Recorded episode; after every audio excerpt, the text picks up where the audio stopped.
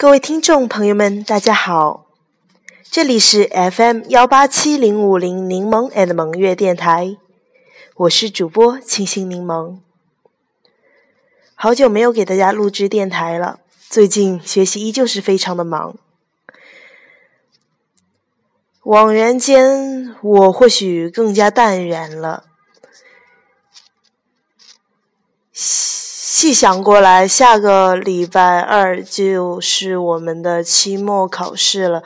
接着这短短的十几天寒假之后，我又要开始踏上漫漫的长征之路。唉，但其实并没有十分的畏惧，而是一种淡然与释然。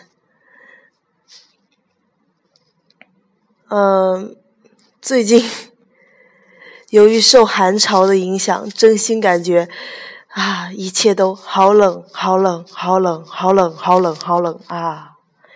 最近冷的不行，因为呃，从我出生到现在，我感觉我们温州好像从来都没那么冷过，真的。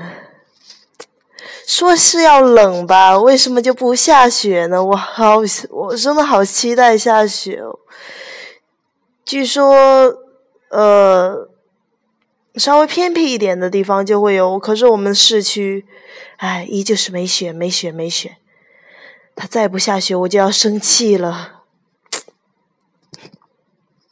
哈哈，瞎扯淡扯了那么多，呃。讲讲正题吧。呃，今天我刚刚在那个呃百度里面看到一篇文章，具体说应该是新浪微博沪江英语的分享，它是双语的，那呃是写关于情商的，我觉得他写的还不错，要不我跟大家分享一下。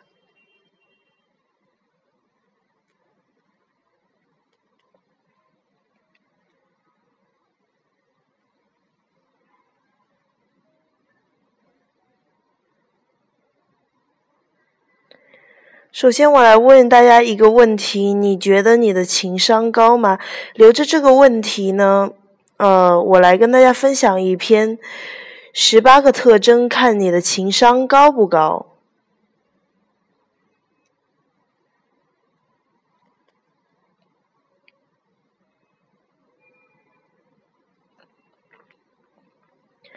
当情商初次出现在人们的话题时，通常是那些奇怪发现中所缺失的一环。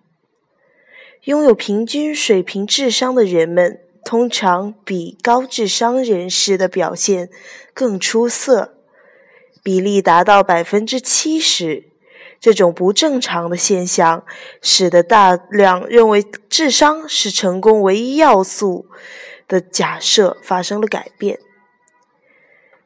近十呃近几十年的研究开始把重点转向情绪智商，认为这才是决定成功人士与其他人士不同的关键因素。成功与情商的联系非常紧切，几乎百分之九十的成功人士都拥有超高的情商水平。情商是我们每个人内在的某种无形的东西，它影响着我们如何控制自己的行为、处理社交关系以及达到正面效果而做出的个人抉择。除了情商的重要性之外，它无形的本质无法判断你的水平如何，以及。你如何通过努力去弥补你所缺失的？你的确可以进行科学有效的情商测试，但不幸的，情商的质量在科学上有效的测试都不是免费的。所以，笔者从数百万的测试者中分析了一些数据。用以区分哪些行为属于高智商，哪些行为属于高情商。下面这些迹象，如果你都拥有了，那么你就拥有了超超高的情商。一、拥有丰会丰富的情感词汇。每个人都会有情感，但仅仅有很少一部分人能够准确地描述出来。笔者的研究发现，只有百分之三十六的测试者能区分。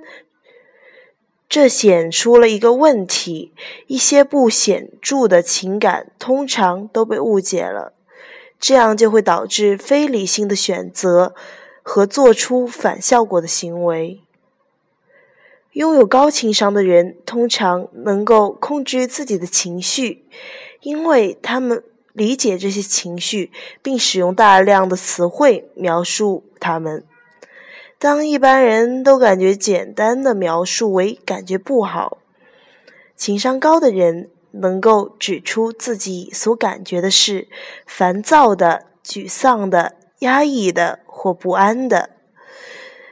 你所使用的词汇越精细，你就能更深入的了解自己的情绪，产生这种情绪的原因，以及如何去处理这种情绪。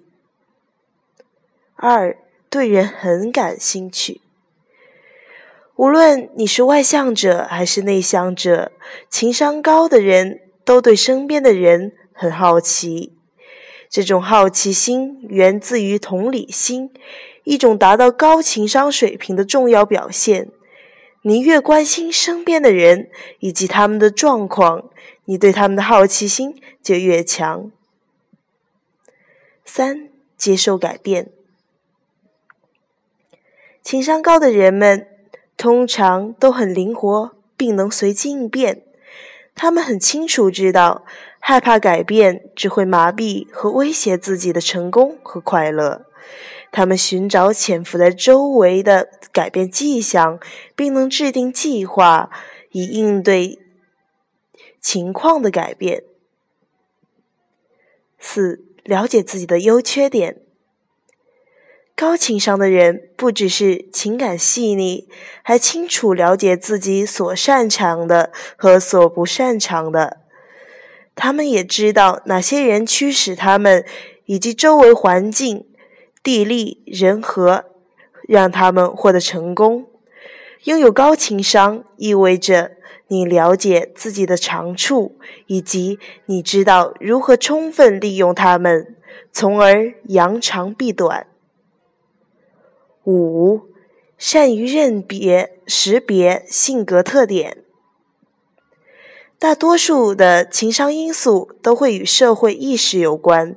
也就是能够读懂他人的心，了解他们的情况，揣摩他们的心理状况。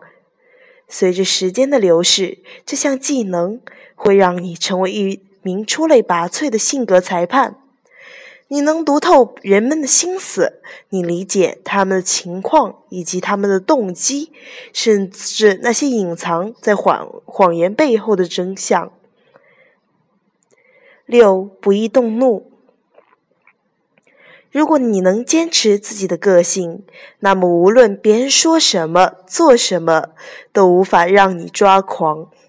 高情商的人都很有自信和心胸广阔，所以多多少少有点厚脸皮，甚至你会自嘲或让别人取笑你，因为你能够清晰的分辨幽默与讽刺的区别。七。懂得拒绝他人或自己，情商高意味着知道如何克制克制自己。你喜欢先苦后甜，拒绝冲动。在三藩市的加利尼福尼亚大学进行了一项研究调查，发现，如果你觉得不说不有些困难，那么你就会经受更多的压力、崩溃，甚至沮丧。说不，对于很多人来说，的确是一项自控力的挑战。不是一个多么强有力的词汇，每个人都不应该害怕使用。当该是使用说不了，高情商的人都会避免使用诸如“我觉得”“我不觉得”“我不可以”“呃，我不觉得我可以”或“我不确定”这样的说法。对新的承诺说不，其实能够为你建立信用，并对你提供机会，更成功的履行承诺。八，放下错误。高情商的人尽可能远离错误，但不会把他们遗遗忘。与错误保持一个安全的距离，在需要引以为戒的时候唾手可得，这样就能够随时应对、调整自自己，成就未来。九，付出且不求回回报。当有人自愿给予你一点什么，并且不要求你的回报，这样会给别人留下很深的印象。比如说，你可以跟某个人交流一本书籍，一个月一个月以后再次与他们会面，你就记得把书带上了。情商高的人能够与他们建立很好的人际关系，因为他们随时随地都在为别人着想。十不记仇，记恨的负面情绪实际上是一种应激反应的表现。紧紧抓住仇恨，意味着你紧紧抓住压力。然而，高情商的人们知道如何尽自己所能避免放下哀怨，不仅让你感觉良好，还有助于健康。十一，中和负面情绪的人群，很多情况下，与难相处的人打交道，确实会让人身心疲惫。情商高的人能够控制自己与不与负面情商、负面情绪的人接触，但当单呃，他们与这些人接触时，他们就会理性的应对。他们能够清楚的自己的情绪，并控制怒气，避免火上浇油。他们同时也会考虑难相处的人的立场，并能够找到解决方案。即使事情完全失控，高情商的人都能够对负面的人有所保留，以此防止对方。让事情更糟糕。十二，舍弃对完美的追求。高情商的人不会把完美作为自己的最终目标，因为他们很清楚完美是根本不可能的。人因为我们最原始的本质都是会犯错的。如果你把完美计划作为自己的目标，你就会永远。唠嗑着失败，你就会让你想放弃或减少付出。对失败和别的做事方式进行检讨，而不是放下过去向前进。为自己所做的事情而快乐，也不会让自己的将来有所打算。这会很，这会很多的宝贵的时间。珍惜目前所有，花点时间来反思自己所感恩的事情，不仅是件好事情，还能让你的心情变得更好，因为这能够减少百分之二十三的压力荷尔蒙。来自加州大学的学者进行了一项研究，发现每天能够培养感恩态度的人，心情会更好。精力更充沛，身体更强壮，这与低水平的皮质醇所发挥的作用是相当的。十四，适当与外界断联，找时间隔绝人群是高情商的表现。因为这能够帮助你控制压力并感受生活。当你每周每天都持续待命，你就让自己处于一个不断受压力的环影响的环境，迫使自己断绝联系，甚至啪。关上手机，给自己身心一个休息的机会。研究发现，一件简单的小事情，比如发一封邮件的时间，都可以帮助你减轻压力。科技让人们之间的过联系和期待维系随着待命的状态，这样就很难让人享受到工作以外的无压力的时间，因为一封邮件就能控制你的思考。也让你随时都离不开手机。十五，控制咖啡因的摄入。摄取过量的咖啡因会促使肾上腺素的分泌，而肾上腺素就是让人攻击或逃避反应的激素来源。攻击逃避机制避开理性思考。而追求更快的反应以确保生存，在你被一只黑熊追逐的时候是很有效的，但是被简单而粗暴的邮件追逐的时候，情况就不一样了。当咖啡因促使你的头脑和身体进入一个高度兴奋的压力状态时，你的情绪就会大大超越你的行为。咖啡因常识。效性让你持续情绪高涨，久久无法平静。高情商的人了解咖啡因是个潘多拉的宝盒，并不让自己去接触它。十六，保持充足的睡眠。实际上很难通过言语去夸大睡眠对提高情商和抑制压力的重要性。当你进入睡眠状态。你的大脑再次充电，充满着白天的记忆，并把它们储存、投射出来，也就是梦的来源。因此，当你起床的时候，就会头脑清醒。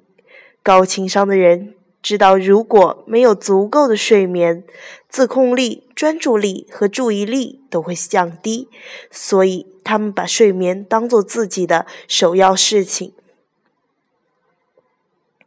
十七，停止自我否定。你越反思负面的想法，你就越来越消极。大多数负面想法都仅仅是想法而已，并不是事实。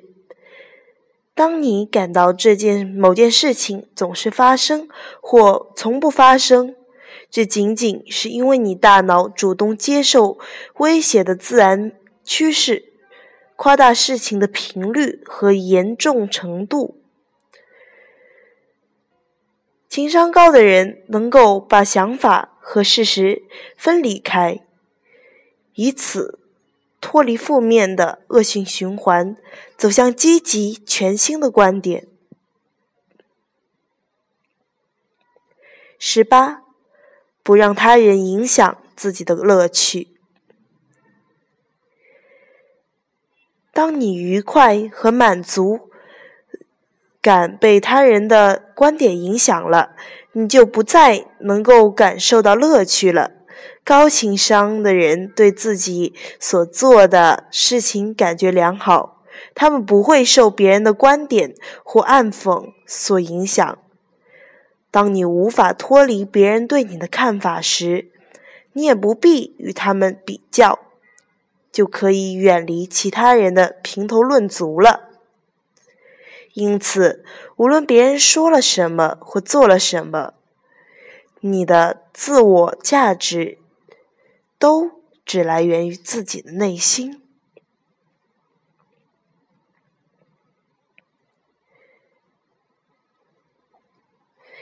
这篇文章就分享到这里了。这十八个高情商的表现。你都有吗？柠檬表示要努力成为一个情商 very very very high 的人。啊，英语实在太渣了。好的，嗯，我又要去奋笔疾书了。本期节目就到这里吧，这里是 FM 幺八七零五零柠檬爱的蒙月电台，我是你们的主播清新柠檬。哪天我要把蒙月拉过来，这个懒惰鬼，我上次叫他录电台，他还不录呢。嗯，保持情商高，哈哈哈。哎呀，别听我发疯了。